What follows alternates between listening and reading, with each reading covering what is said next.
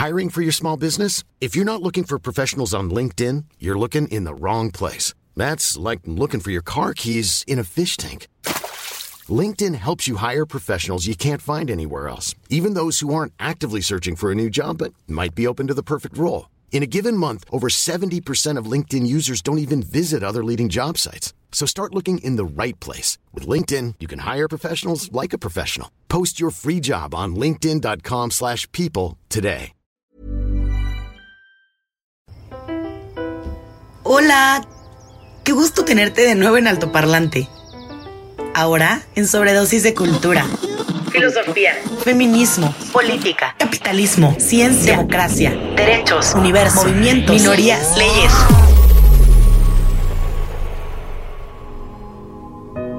El todo y la nada de las ideas con las que buscamos la expansión de tu sentido.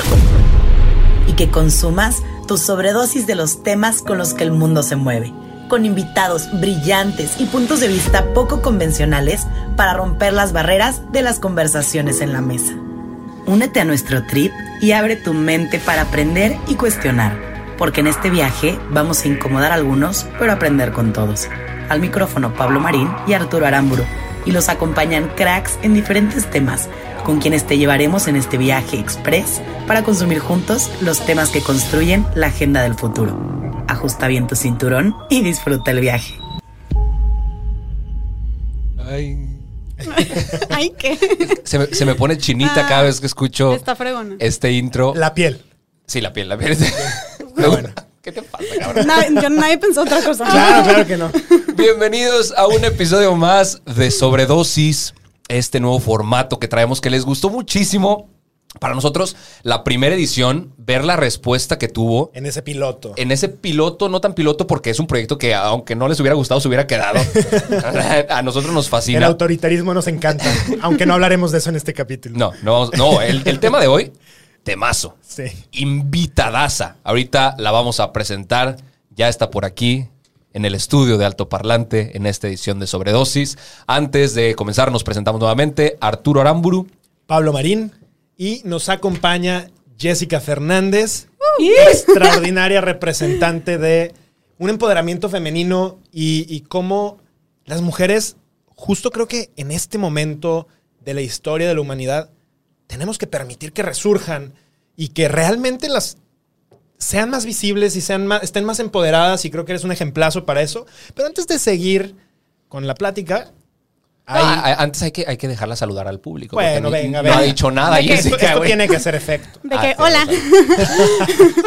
no, pues aquí súper contenta de estar aquí, chicos. Me encanta que aparte hayan incluido el- la palabra feminismo en su intro. O sea, Claro. me emocioné desde que lo vi y pues les comenté en su post hasta de que estoy esperando mi invitación.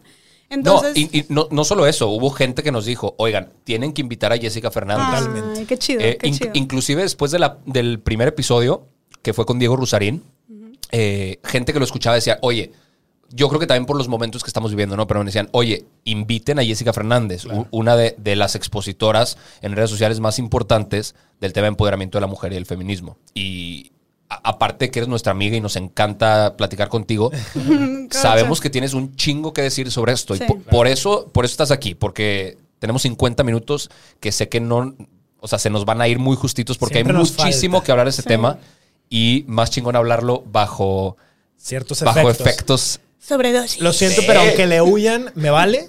Les voy a pasar su dosis para que entren en un estado. Tú escoge para que no. Son iguales, así que. ¿Cuál se ve menos esas peligroso? tienen más colorcito. Bien, y la única regla es tomarla. Es algo que no te va a matar, va a ayudar a que fluyan las ideas. Eso te lo podemos asegurar. Y venga. La si gente- quieres las dos juntas, la si quieres gente- una por una. La gente Pero- pregunta qué es esto. La gente en casa eh, no- nos. Yo sí nos me echo las dos al principio Nos por- hizo las preguntas. No les vamos a decir aún qué es esto, ¿no? Tal vez es una nueva línea de negocio, ¿no? Mm. En Pero bueno. mental. Muchas gracias, de verdad, gracias por estar aquí.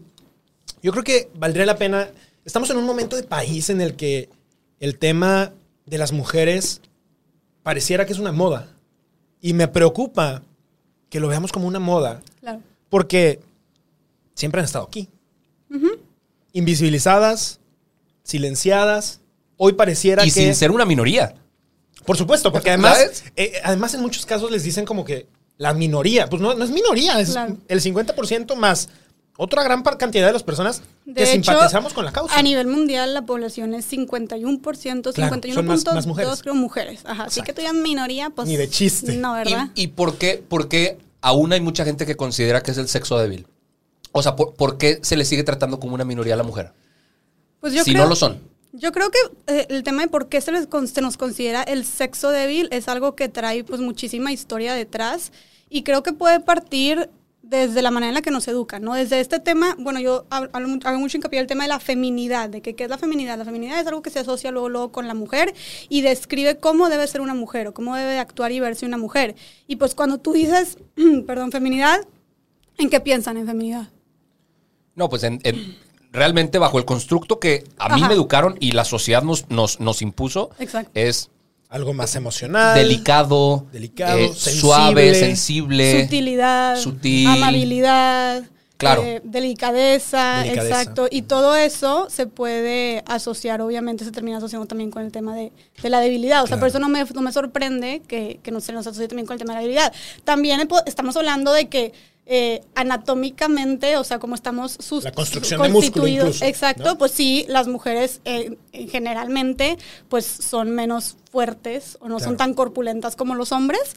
Pero hoy en día, a cómo está la sociedad, lo- los roles que, que se necesitan, los trabajos que se necesitan, no hace falta, no estamos en la prehistoria que necesitabas estar más fuerte y musculoso para ir a cazar y poder comer. No, ahorita lo que hagas y tu éxito y tu desarrollo ya no depende de tu musculatura, sino meramente de tus talentos, de tus capacidades, de, de- de tu educación, de tu conocimiento y eso, pues, o sea, eso no tiene nada Sí. que ver con la, nuestra anatomía. Y me encanta que dices generalmente las Sí. mujeres, porque hoy en día también vivimos en una época en donde yo creo que estos estereotipos que nos educaron, que nos fueron llevando a través de una serie de improntas que llevaban a nuestra cabeza, ¿no? Las improntas son este proceso en el que desde chiquito es algo que aprendiste y se queda en tu subconsciente y en ese subconsciente tomas buenas o malas decisiones basado en lo que sabes.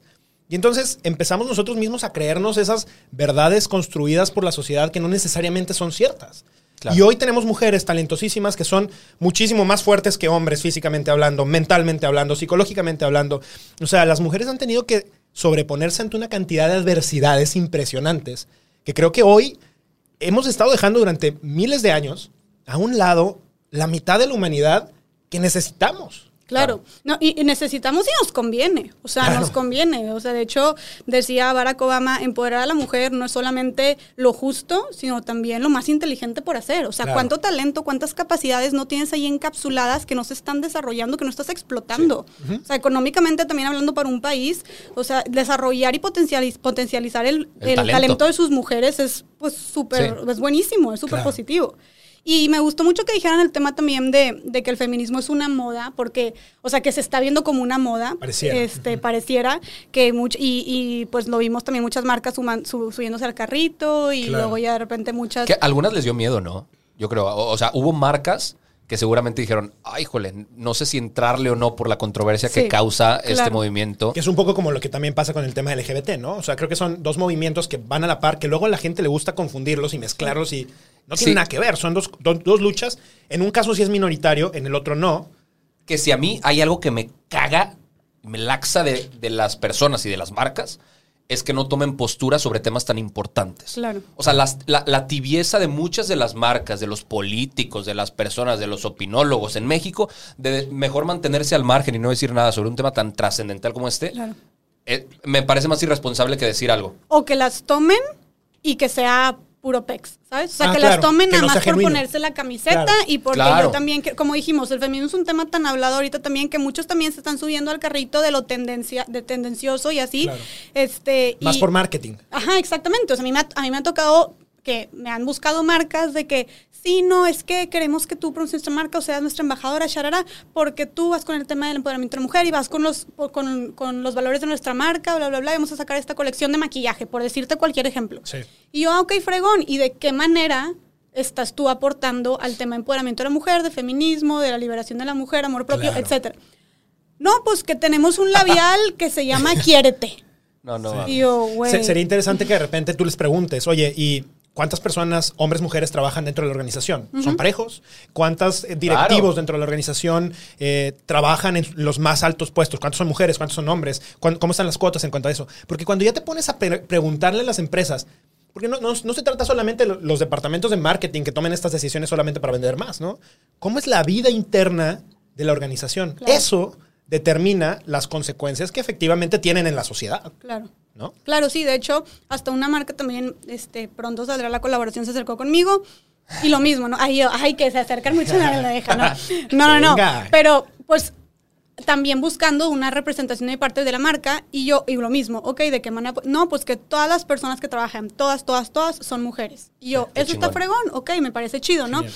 Y también digo, y otro ejemplo muy grande es de la ironía, este, o de esta, ¿cómo se llama? Dualidad, ¿o qué? No, que. O sea, hipocresía. hipocresía ah, sí. Doble moral. Doble moral de las marcas es un ejemplo muy grande. Son las marcas eh, muy, muy grandes a nivel internacional de fast fashion que compras tú, ves, y se puso de moda, de moda entre comillas, el feminismo, eso pareciera, y de repente ves ya todas las blusas, girl power, feminism, no sé qué. Y güey, de que sabe, y una blusa que te cuesta 100 pesos, de que tú sabes de dónde viene esa blusa, la hizo en Bangladesh, una niña de 12 años, Claro. bajo, sin, bajo las peores condiciones laborales, con un salario pésimo, sin derechos tampoco de Sí. este, laborales. Entonces, ¿qué, qué, qué es lo que hay feminista de esa blusa? Claro. ¿Me explico? Entonces, este tema de, de- del feminismo como una moda o tendencia donde gente se suma o no se suma o se suma hipócritamente también es algo, algo de lo que se tiene que hablar, ¿no? Y que Sin tenemos que, eh, pues sí, cuando veamos una marca con esto, con, con esta bandera, pues cuestionarnos realmente qué hay más allá de solamente ponerte una etiqueta. Sí. Oye, tú, tú que vives esto en redes sociales, eh, digo, porque yo entiendo los conflictos que hay detrás de hablar de temas políticos en redes sociales. Claro. ¿Sabes? El- el- el- Lo vivimos. lo vivimos. Diario un comentario de odio, diario Alguien una- que nos insulta, que nos amenaza, que lo que sea. Claro. ¿Tú, tú cómo ves la tendencia en estas cosas en, en- en redes sociales habla- hablando alrededor del tema de empoderamiento femenino?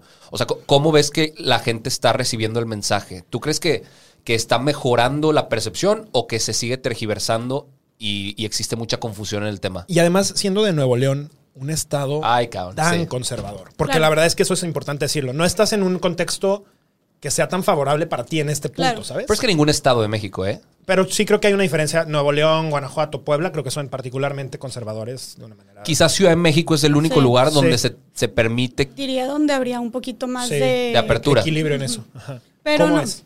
Pues mira, la verdad es que sí está cabrón. O sea, eh, desde que yo me presento como feminista, y esto me pasa en cual- cualquier entrevista o en una conferencia o en cualquier video también que es oh, feminista. Luego, luego de que, oh, o sea, hasta Una ya. barrera, una sí, una barrera de que Sí, me han llegado a hacer comentarios hasta maestros míos de que, oye, y. y ¿Tienes novio? Así como si yo, de que, güey, ¿eso qué tendría que ver? Da Castro de que, oye, ¿y te depilas? Oye, ¿y te gustan? Oye, ¿odias a los hombres? Oye, o sea, puras esto te da una, una concepción de la, la- el estigma tan negativo que gira en torno al término femenino. Y al final de cuentas es pura ignorancia. O sea, la gente realmente, yo sí, sí tengo novio, este, bueno, tenía novio, de que pasado, este, sí me depilo, güey, me gustan los hombres, me encantan los hombres. ¿Y eso qué tiene que ver, sabes? Claro. y si no fuera así, ¿qué importa? Claro, ¿No? exactamente. Y justo el feminismo dice eso. Y si no, porque hay feministas que se depilan y otras no. Hay feministas que Sí. son homosexuales, bisexuales, heterosexuales. Hay feministas, o sea, hay muchis. a- Aparte, es importante hablar de eso también. No es el feminismo, es los feminismos.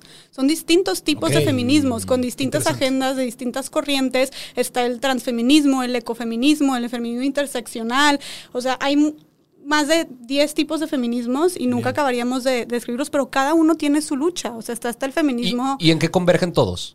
O sea, ¿qué, qué tienen en común todos los tipos de feminismo? En que todos buscan darle voz a la mujer, en que una mujer, si quiere salirse del deber ser, de la norma, del rol de una mujer tradicional, de lo que establece nuestra sociedad, que no tenga ningún obstáculo, ajá, este, discriminación, este, eh, como dice, límites para poder hacerlo. O sea, Ok. a final de cuentas que las mujeres vivan su vida como ellas quieran vivirla.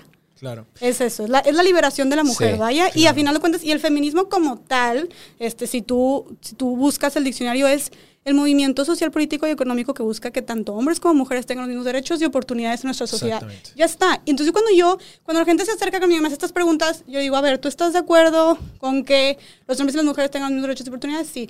¿Tú estás de acuerdo con que las mujeres no sean violentadas? De que sí. ¿Tú estás de acuerdo con que un hombre y una mujer eh, que trabajan en el mismo, que tengan el mismo trabajo, ganen lo mismo? Sí. De que, güey, chingón, entonces estás de acuerdo con el feminismo. O sea, de que, congrats, eres feminista. Y la raza de que, Claro. ala, ¿sabes? O Claro, sea, es que ah, yo, yo creo que ahí uno de los más grandes problemas es las personas que intentan buscar relaciones entre dos puntos que realmente no tienen, tienen punto de relación. no tienen punto de relación Claro. y que intentan decir, esta agenda feminista realmente lo que busca Sí, y ahí la es acercar el tema de ideología de género y buscan tergiversarlo. Y aparte los cabrones verdaderamente son muy buenos haciendo discursos, son muy buenos confundiendo a la gente Sí. con datos y con números que a su manera mienten con números Sí, Y- sí. y mu- tergiversan una realidad. Y muestran estadísticas y la chingada y muestran datos que realmente si te metes un poquito y los intentas comprobar te das cuenta que están hablando pura caca, ¿no? Pero y, y confunden a la gente y confunden lo verdaderamente correcto, ellos lo que ellos piensan que es verdaderamente correcto con lo que están acostumbrados a que suceda. Pero cuando se dan cuenta que lo que hoy vivimos se puso ahí por una agenda también, o sea, la normalidad que en su cabeza entienden también estuvo impulsada por Claro. agendas Sí. Claro. Agendas que- conservadoras que aún Claro. existen y que tienden, lo vimos en el, en el debate, no me gusta hablar de, de datos y de noticias, pero el presidente Donald Trump no fue capaz de legitimar a los hiperconservadores de derecha radicales Claro. que buscan imponer de sopetón que también están en este país. y peores de seguro, güey. O sea, y Peores de yo, seguro. yo creo que mucho lo que ahorita mencionabas, o sea, lo que busca hacer el movimiento o lo- los movimientos de este tipo de causas es reivindicar los derechos. Hoy en día, las mujeres no tienen los mismos derechos que los hombres. Tan no los tienen que por eso la mayoría de las empresas están ocupadas en sus puestos directivos por hombres, por eso gana menos una mujer que un hombre, por eso, fíjate, este estudio está bien interesante. Si al ritmo que vamos evolucionando en la humanidad, tardaríamos 117 años en lograr tener una equidad de género a este ritmo. Por eso tenemos que obligar y poner cuotas de género para que forcemos a que esto sea un poquito más rápido y al menos a nuestra generación, a nuestros hijos, les toque ver al menos un pedacito de esto. Claro. Sí. Sí, a, mí me, a mí me dicen, me cuestionan mucho y digo, volviendo a lo que, a, a lo que me han dicho de cómo veo yo la respuesta en, en redes Sí. sociales, este, qué risa, es que les hay un chorro y de todavía que- te falta una pastillita, ¿eh? O sea, la tenemos bien vista.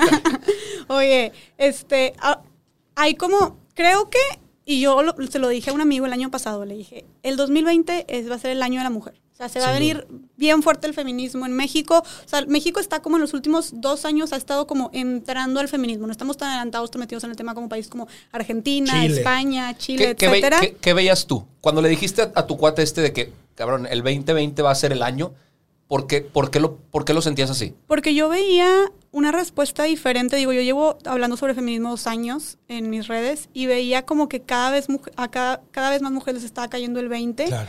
Eh, veía también que eh, pocos, pero empezaban hombres también a apoyar el movimiento y empezaba también a, o sea, empezaba a haber este hartazgo de parte de las mujeres. Empezó a haber una que otra marcha, el año pasado nada que ver con las marchas de este año, y se empezó a elevar también mucho, o bueno, al menos se empezó a saber eh, el tema de violencia hacia la mujer. Entonces como que yo veía todo esto combinado y dije, ¿eh? ¿Qué Pero, por, por ejemplo, la- las muertas de Juárez Ah, son bueno. 20 años para atrás. Claro, no, es algo que siempre... O sea, no es algo nuevo. Es algo que siempre ha habido, pero yo creo que en este- en- por el tema de las redes sociales... Es Se ha al- popularizado más. Sí, o sea, se conoce más y luego las mujeres... ah, ah, Y venía pensando esto ahorita que estaba manejando, dije, qué cabrón cómo... Gracias a las redes sociales, las mujeres nos estamos uniendo muchísimo más, nos sentimos mucho más acompañadas, nos Sí, sentimos sí. mucho más apoyadas, Sí. tenemos plataformas en las que podemos informar a otras mujeres, invitarlas. De hecho, ayer también sigo, pues sigo un millón de páginas de feminismo y una decía de que, de que si eres nueva en el feminismo, bienvenida, te estábamos esperando. Bien. Y vi un chorro de comentarios de chavas poniendo de que apenas estoy entrando, pero me encanta. Y otros de que aquí te apoyamos, de que lo que necesites, no sé qué. Y un chorro de comentarios de chavas de que me fascina, bla, bla, bla. Entonces digo de que qué fregón, cómo gracias a las redes están haciendo todas estas redes de apoyo entre mujeres, que a final de cuentas eso es la sororidad y la sororidad es el apoyo entre mujeres. En lugar de, Bien. nos educaron a vernos como competencia y no Siempre. somos competencia, somos compañeras, aliadas. Exactamente. Y las redes sociales Ah, han sido bonito. como un must para que esto se logre. Entonces, por eso te digo que Sí. también yo veía como todo, toda esta transformación que estaba viendo este, con los... También empezaron a haber más congresos, más conferencias, más empezaron a surgir más colectivos de mujeres este, en los últimos dos años. Entonces todo eso... Eso es bien importante. Yo identifico dos cosas muy importantes ahorita de lo que dijiste. Colectivos locales, ¿no? Entendamos que esto empieza de lo local, cuando tu vecina y, tu amiga te invitan, ¿no? Cuando te hacen sentir parte de algo más grande, una lucha colectiva. Y eso empieza por grupos pequeños. Fíjate que, empiezan a crecer. Exactamente, y de hecho la segunda ola del feminismo, este, que partió una, un personaje súper importante fue Betty Friedan, que ella escribió un libro que se llama La mística de la feminidad, donde ella hablaba de un problema que ella creía personal, que era me siento frustrada. ¿Por qué? Porque las mujeres ahorita nuestro rol es quedarnos en casa, ser amas de casa, hacer trabajo doméstico, pero yo no estudio, estudio súper poquito, no salgo a trabajar, es mi esposo el que va y las ah, ¿mande? Básicamente no sí, brillo. no brillo. Yo lo que mi, mi, mi, deber es ser esposa y ser madre. Y ella decía, hay algo, o sea, hay algo más allá que todo esto, o sea, algo, debe haber algo más allá, me siento frustrada, me siento deprimida, bla, bla, bla.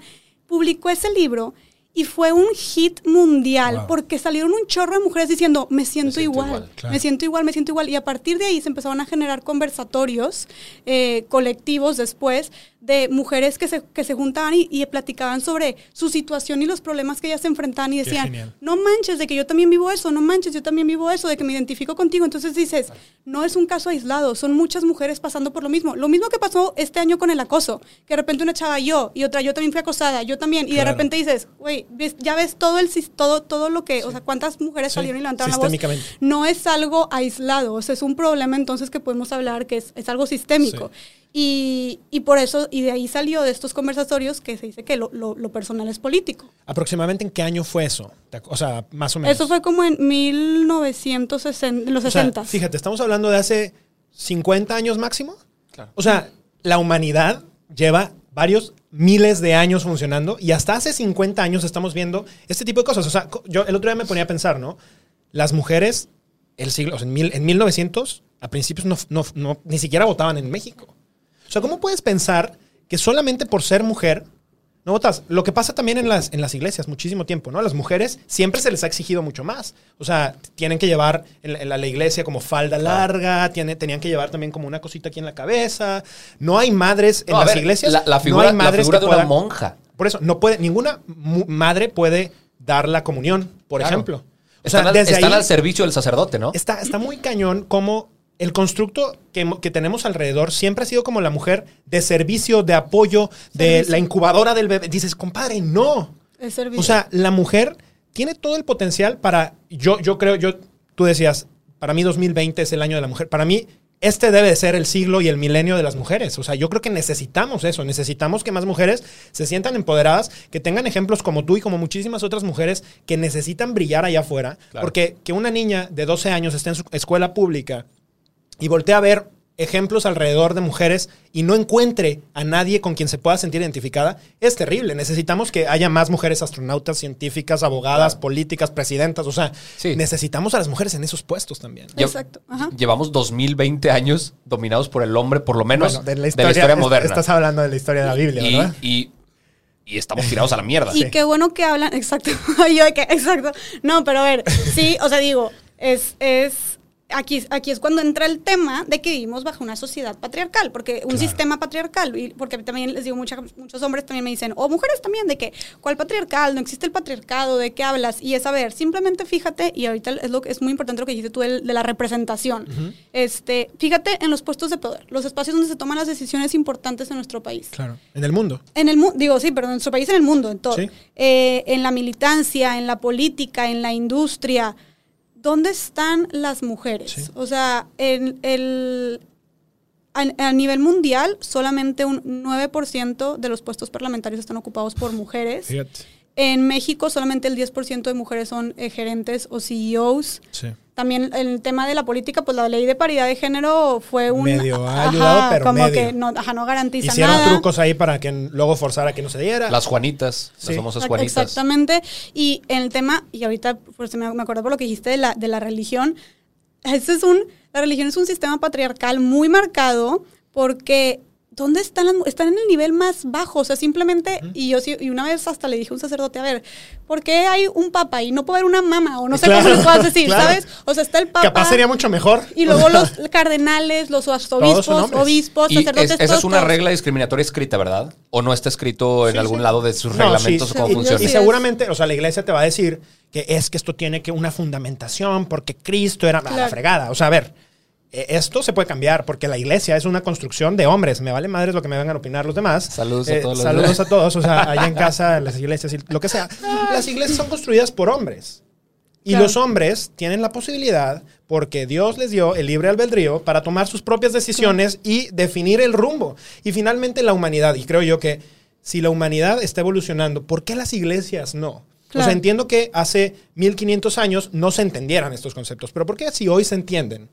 No somos capaces de evolucionar. Claro, y aquí hablamos nada más, o sea, cuando mencioné los puestos es la religión católica, pero en Pero general todas. todas, las religiones Sí, sí, sí, están claro. dominadas por No, el la hombre. musulmana, Ajá. etcétera, Y sí. que, Ah, bueno, hay, hay religiones en las que la mujer es todavía En un escalón muchísimas. más abajo. Sí, sí, Ah, sí, claro. que la católica. Claro. Y aquí tú dices, ¿qué importancia tiene, o sea, que reconociendo la, la importancia que tiene la religión bajo nuestra forma, nuestra estructura, nuestra forma de, de hablar, de, digo, de pensar, de actuar. O sea, la, la- la iglesia tiene una influencia moral Mucha y psicológica muy grande en cómo nos constituimos, en cómo nos relacionamos, claro.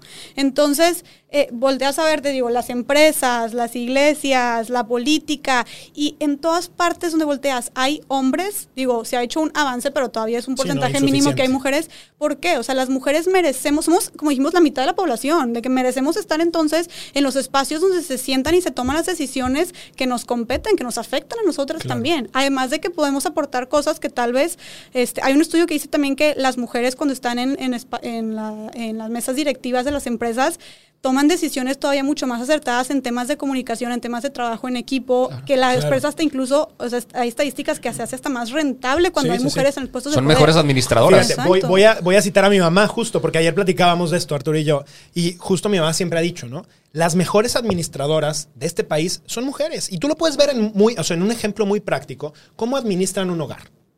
Siempre alcanza, ¿eh? O sea, con todo y que pueda haber crisis, con todo y que pueda haber pérdida de empleo, siempre hay comida para que la familia salga adelante en los casos en donde las mujeres están administrando el hogar, que son en la inmensa mayoría de los casos en este país.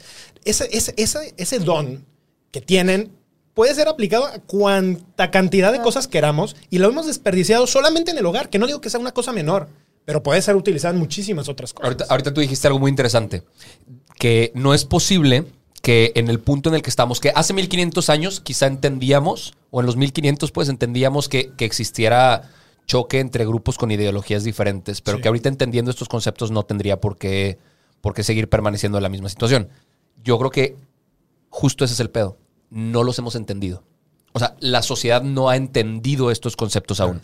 Y lo peor es que hay gente o grupos que ni siquiera quieren entenderlos. O que los quieren distraer o... O que quieren Confundir. deslegitimar, ¿no? Claro. Y, y- y justamente yo creo que en redes sociales, por eso existe ahorita una disonancia así. Sí. Fíjate que, bueno, perdón, te interrumpí. Dale, dale, dale. Fíjate que a mí me sorprende mucho y, y la semana pasada le dije a mi papá, me senté y dije, es que ¿por qué? O sea, yo hablo, a- a- hablo sobre un tema y es un tema padre de, de todo es sobre empoderar a la mujer, es, es algo muy positivo, o sea, no es ni siquiera es algo controversial, es algo meramente para la mujer, para darle voz, bla, bla, bla.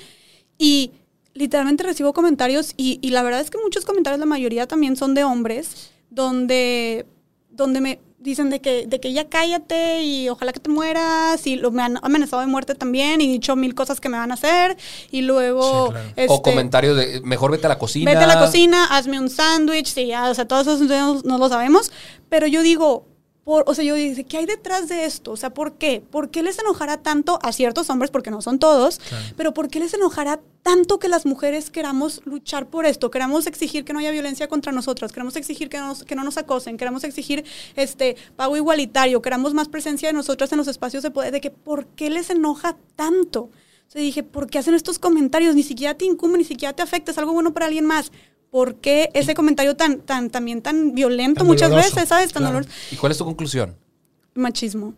O sea, yo creo que es meramente, ahí es una muestra clara y directa de que la sociedad machista persiste, o sea, la mentalidad machista, a las mujeres les da coraje, o sea, las mujeres no, no, y eso, y eso, y es un tema también, o sea, por ejemplo, lo ligo con el caso de, de la pinta de monumentos y todo, todo. Ut, ahorita hablamos Sí, de eso. pero también yo creo que también se ha hecho tanto revuelo en eso y tanto rechazo porque son mujeres las que los están haciendo. O sea, a final de cuentas, a final de cuentas, no, no, o sea, bajo el sistema patriarcal nos quieren calladas, nos quieren sumisas, nos quieren invisibles, ¿no? Sí.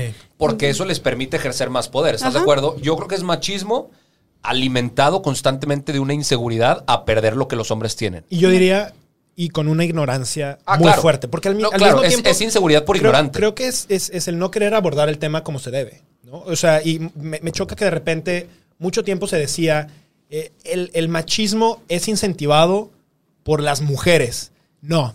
O sea, yo ahí sí quiero poner, o sea, yo entiendo de dónde viene eso, pero creo que es estas mujeres que han sido criadas y fueron educadas para satisfacer al marido y que entonces en afán de hacer feliz al marido, criaban a los hijos como creían que el esposo quería o pensaba y entonces obviamente perpetuábamos O esto. como ellas mismas fueron criadas. Totalmente. O sea, era, es tipo, estás Pero replicando. todos somos parte de este problema. O sea, Qué bueno que e- dices esa, esa parte de querer echarle la culpa, a la- porque esta, esta frase la, he escuchado tantas veces, sobre todo de hombres, ¿no? Es que las mujeres son las principales. pri- A ver, todos somos parte de esto. Hombres, mujeres, todos.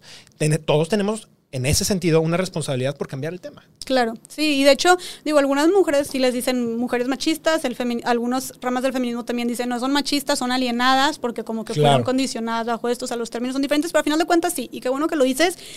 Este tema de, de reproducir esta sociedad, esta cultura machista, o sea, el rol, o sea, las personas que lo perpetúan son tanto hombres como mujeres, Sí. a final de cuentas. Entonces, súper claro, o sea, dejar, súper importante dejar en claro que no es hombres, el feminismo no es hombres contra mujeres, es hombres y mujeres contra la sociedad machista y patriarcal, que a final de cuentas nos afecta a todos, porque sorpresa a los hombres también les afecta el machismo. Muchísimo. O sea, todo el tema de la masculinidad tóxica, todo el tema de que los hombres les deben de decir cómo ser, ser invulnerables, no verse débiles, ser súper competentes, no llorar, no mostrar sus emociones, no pedir ayuda, que ser el proveedor siempre. O sea, toda esta presión. Claro. Y digo, no sorprende Claro. que en los últimos 10 años, los, los, el 80%, en México, el 80% de los suicidios fueron Son de hombre. suicidios- son de hombres. Justo eso iba, eh, iba a entrar. Tal cual. O sea, le, le das creo que al clavo. O sea, creo que es justamente este, este constructo de cómo deben de ser los hombres y cómo deben ser las mujeres. Y que los hombres no podemos hablar de emociones, no podemos llorar, no podemos decir las cosas.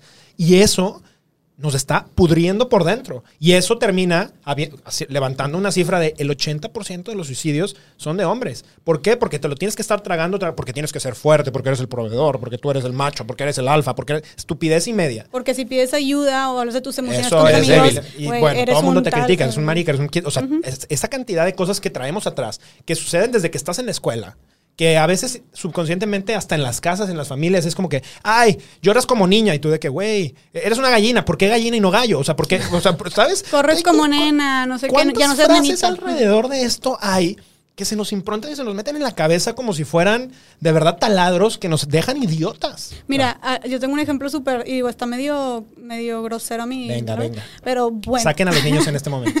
O sea, por ejemplo, qué cabrón como en, en, para insultar, o sea, en inglés dices, eres un pussy, o eres una pussy. pussy, sí. O sea, de, mujer. y, en, y, y en, digo, en español, o sea, dices, eres wow, para decir wow, eres, lo wow, eres una... Eres una verga. Ajá. Claro. ¿Sabes? O sea, desde ahí, sí, ¿sabes? sí. Es como que, como, entonces pussy es malo, o sea, Claro. es débil, no sé qué. Wow. Y, y eres una. ¿verdad? Es tipo, no mames, eres lo máximo, eres un chingón, güey, eres un cabrón, ¿sabes? Sí. Entonces, desde ahí, o sea, no- el- también, y, y el- y es otro tema grande el tema del lenguaje, pero en el lenguaje también hay muchísimas palabras, muchísimas frases, muchísimas connotaciones machistas. Pues simplemente el lenguaje es androcentrista. Cuando quieres hablar general, en general de todo, Claro. de hombres y mujeres, dices ellos, o sea, siempre Sí. es No, todos. in- inclusive hay puestos en los que sea hombre o mujer te refieres en masculino. Exactamente. ¿no? O sea, puestos directivos o, o demás es el tal. Y o que la los La tal. general. Exacto. Ni siquiera creo que haya en este Exacto. país, pero bueno, o sea, sí. Entonces lo, lo pones todo en masculino. Hasta hace El- poquito el ya lenguaje se acepta. Sí, el nos lenguaje. la cabeza. Claro, y, y- y es una. El lenguaje es simplemente un reflejo de la sociedad. Claro. Porque nosotros inventamos el lenguaje. Entonces, y, Totalmente. y también influye mucho en la manera en la que nos relacionamos y constituimos. Entonces, es súper importante también hablar del androcentrismo en el lenguaje. Y, y pues simplemente hasta hace poquito, y la gente aparte rechaza este cambio de lenguaje. Por ejemplo, el- hace, hasta hace pocos años ya se puede decir la presidenta Claro. Y yo he hecho decir la presidenta y no hombre, ¿no? Sí, hay seguro sea, gente que te dice hay- que está mal. Claro, claro, todos se lo rechazan y aunque está ahí. Entonces, pues sí, o sea, el, el tema del lenguaje es muy importante, pero... Porque estaba diciendo esto, eh, iba, iba a llegar a algún punto. Ah, eso de- pasa aquí en Sobredosis. De ¿De repente nos ¿En dónde iba?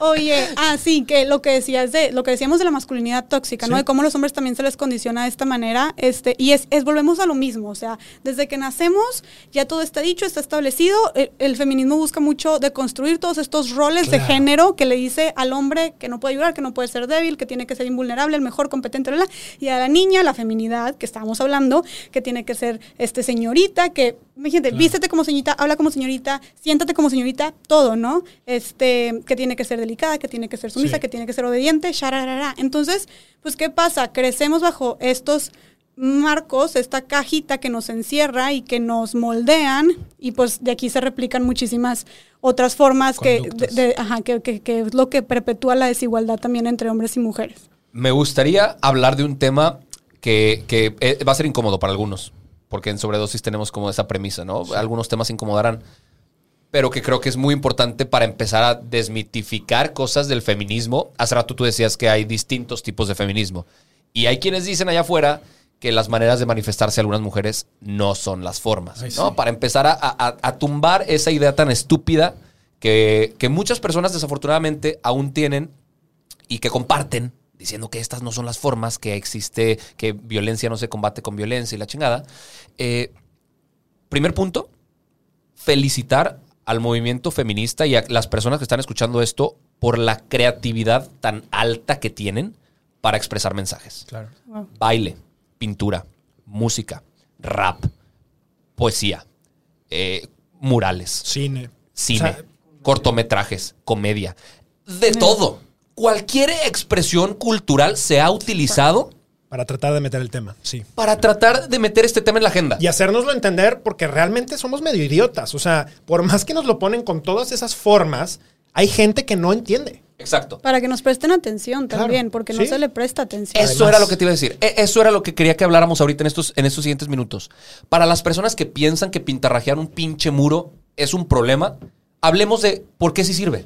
Claro. Hablemos de por qué sí es importante que existan las mujeres que hacen eso. Que se ponga verdaderamente como de tajo en la agenda y que el presidente voltee y lo vea y por lo menos hable de eso. Sí. ¿Por qué importa? ¿Por qué si son pasos avanzando hacia lo que queremos encontrar como país? Claro, porque digo, y, y te- como dijiste tú, tenemos todos los ejemplos de todo lo que se ha hecho en los últimos años eh, denunciando la violencia sobre la mujer y lo único que vemos es impunidad, es injusticia, es, es que nos invisibilizan, que no nos hacen caso, que nos ignoran. Entonces, pues, ¿qué fue lo que, o sea, sí es simple, eso es en blanco y negro, ¿qué fue lo que se tuvo que hacer? Pues subir el nivel Claro, de esta tono. exigencia, ¿no? Subir Total. el tono.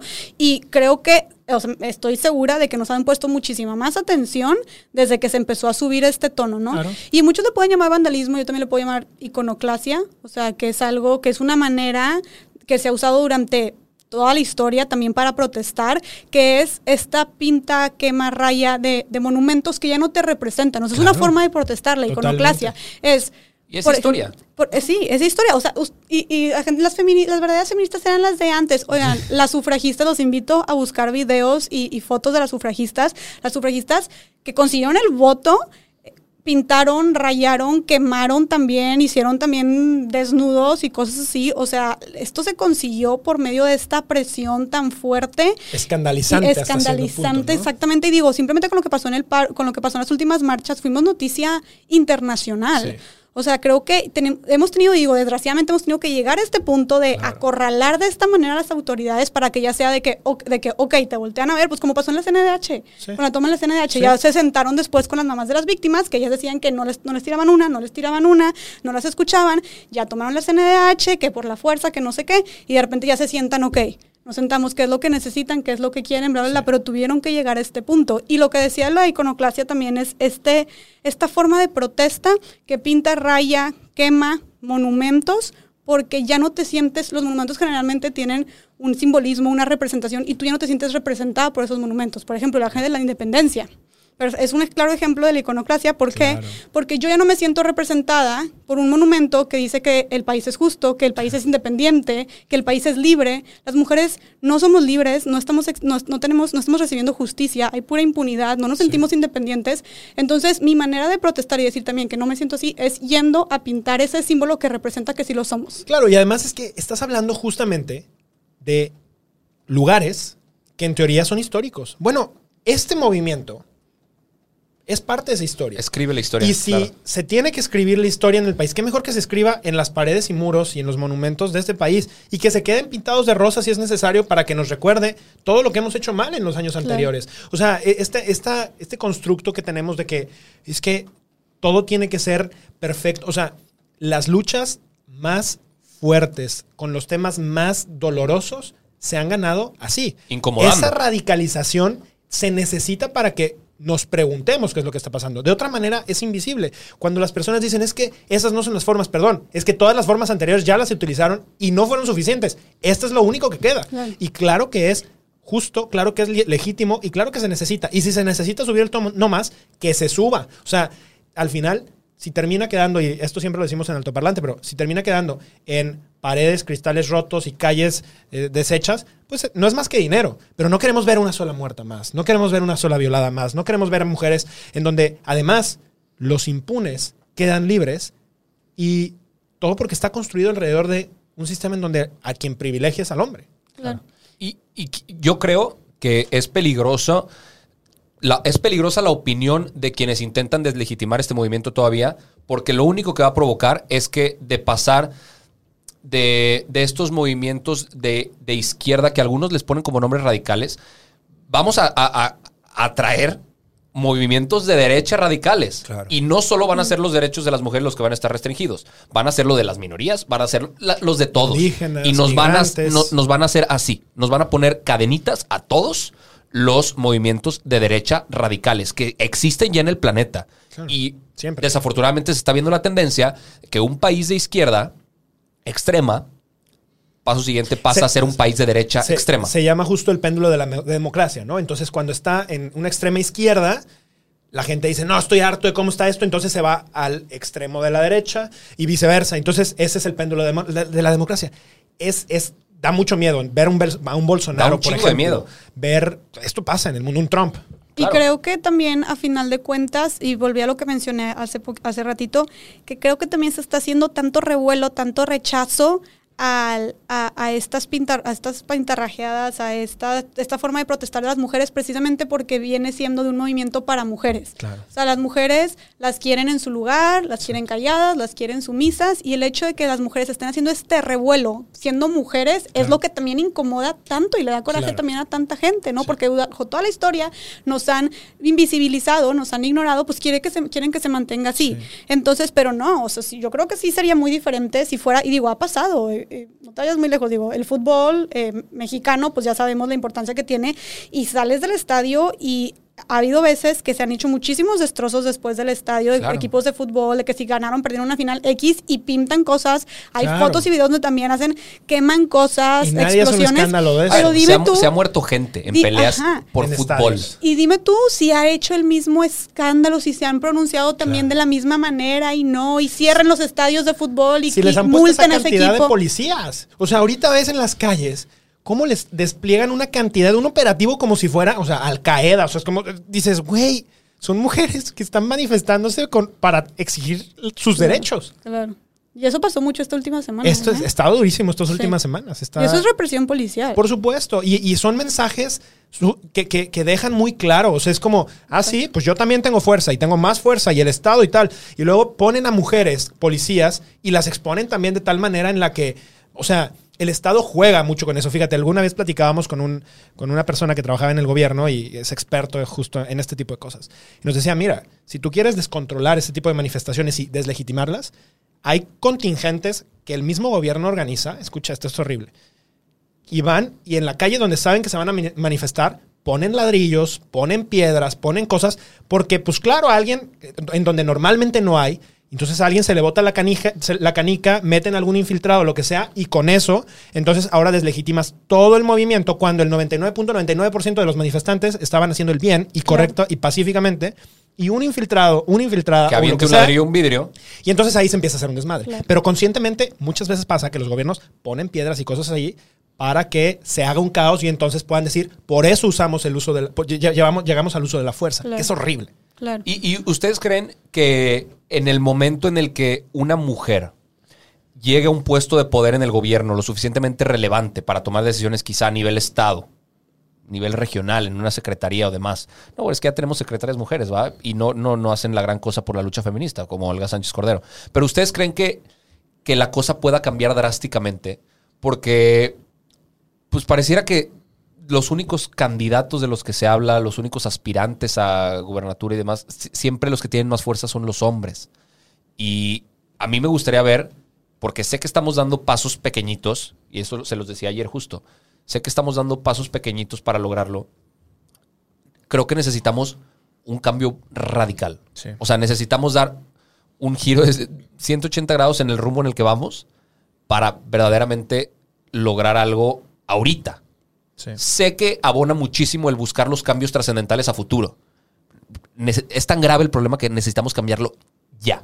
O sea, necesitamos cambiarlo ahorita. ¿Cuál creen que ustedes que, que sea la propuesta? Yo creo que, o sea, ahorita que preguntas que si llega una mujer al poder, este, a un puesto importante y que pueda empezar a hacer todos estos cambios, digo, para empezar, yo creo que ahorita hablando hoy por hoy, creo que este cambio de conciencia y educación se está haciendo desde nuestra generación Sí. en adelante. Exacto. Eh, pero además es súper importante también recalcar que no solamente es que llegue, o sea, por eso la importancia de que haya, y por eso yo estoy súper acuerdo, de acuerdo con la ley de paridad de género, o est- este, hablo mucho sobre esta representación equitativa de mujeres en los puestos de poder, porque yo creo que si una mujer por sí sola llega, y digo, no solamente lo creo, lo he leído también en, libros, en un libro de economía feminista que habla de la representación, una mujer llega por sí sola a un puesto donde está dominado meramente por hombres, o la- en su mayoría son hombres, pues lo único que va a hacer es que se va a alienar. O sea, lo único que va a hacer es que pues va a fluir con toda la... La, La manada, ¿no? La Sí. manada, exacto. Necesitamos más bien, se va a volver uno más de ellos, por así Claro. decirlo, aunque suene muy acá de que... ah,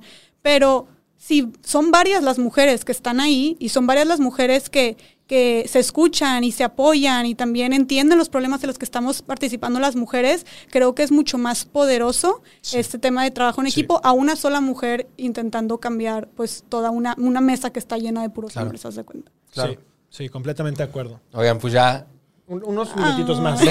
Sí, se va bien más. rápido este Oye, programa. yo quiero ah, poner un tema a la mesa, lo, lo Échale. hablamos rapidito, Échale. porque creo que es súper importante ahorita. Y una pregunta, o sea, hemos visibilizado muchísimos problemas, pero algo aquí claro es pues el tema de violencia de género, como estábamos Claro. diciendo, la violencia hacia la mujer, y que es un es algo muy alarmante que los principales eh, agresores de las mujeres están siendo sus parejas o exparejas. Sí. Este, el 36% de los feminicidios en México del año pasado fueron perpetuados por, por la pareja o expareja de la mujer. Y creo que aquí, digo, como dije, todo, o sea, todo se relaciona y es algo que va este, desde que naces, desde que cómo te educas, nuestros roles, cómo nos desempeñamos, todo va haciendo una cadenita. Pero creo que aquí es muy importante hablar de la independencia, de promover la independencia de la mujer. La y, y me refiero a no solamente de que autonomía y de independencia de la libertad, sino el tema de independencia económica. Claro. Hay que, a las niñas desde chiquitas se nos dice como que se nos va educando a ser bonita, a tener un cuerpo, un, un un buen cuerpo, a vestirte bien y a buscar un buen marido que a final de cuentas pues Te te, te mantenga. mantenga.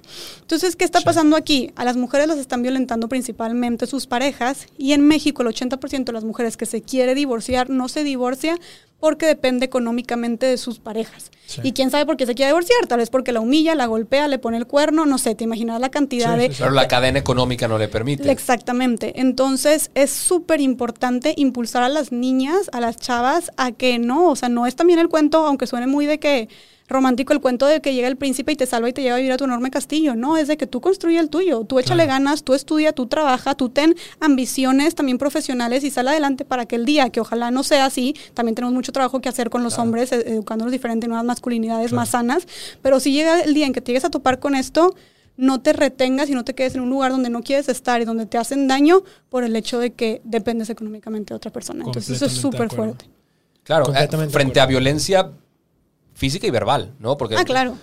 La, violencia verbal y psicológica también es muy importante. Sí, para cualquier violencia, cualquier tipo de violencia, violencia sexual, patrimonial, física, económica, sexual, siempre antes hubo psicológica. Las, las psicológicas la- las invito, los y las invito a que busquen el violentómetro.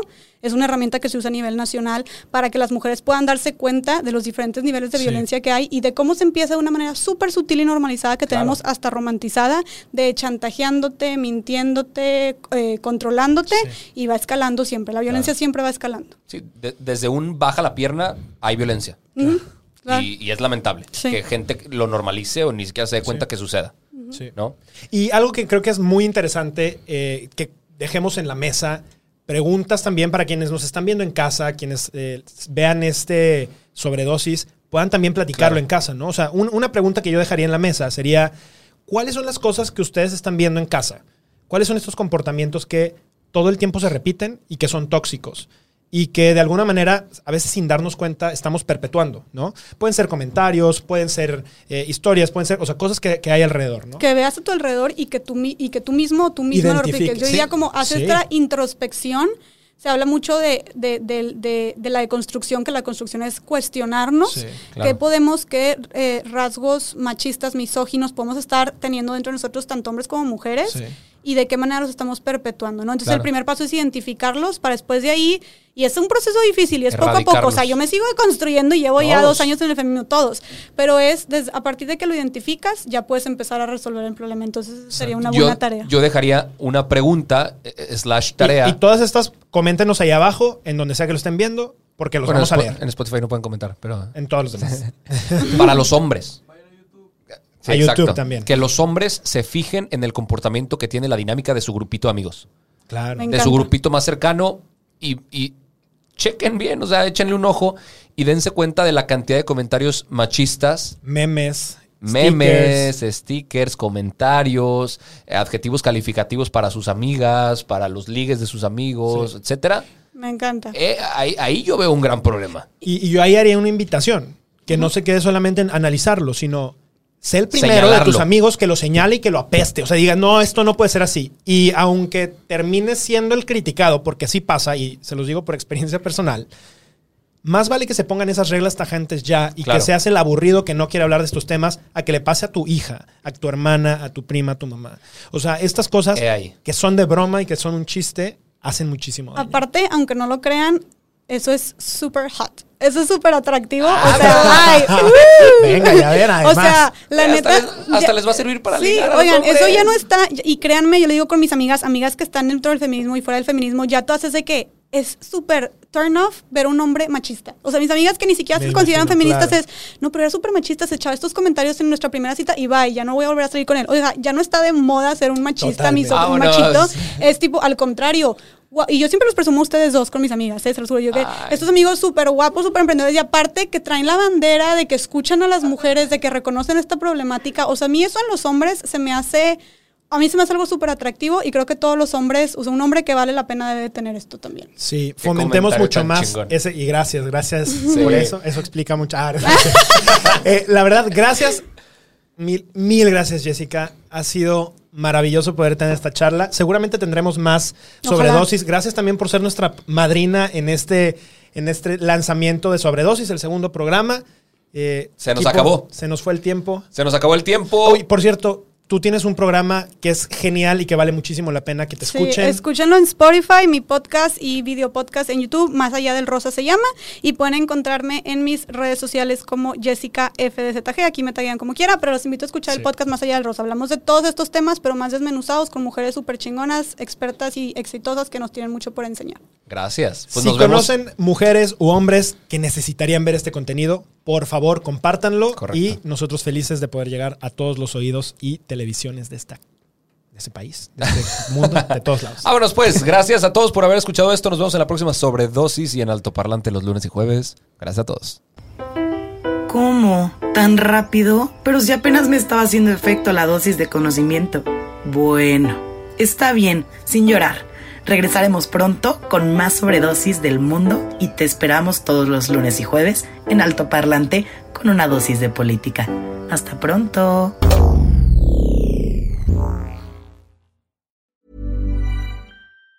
Planning for your next trip? Elevate your travel style with Quince. Quince has all the jet setting essentials you'll want for your next getaway, like European linen, premium luggage options, buttery soft Italian leather bags, and so much more. And it's all priced at 50 to 80% less than similar brands. Plus, Quince only works with factories that use safe and ethical manufacturing practices. Pack your bags with high-quality essentials you'll be wearing for vacations to come with Quince. Go to quince.com slash trip for free shipping and 365-day returns.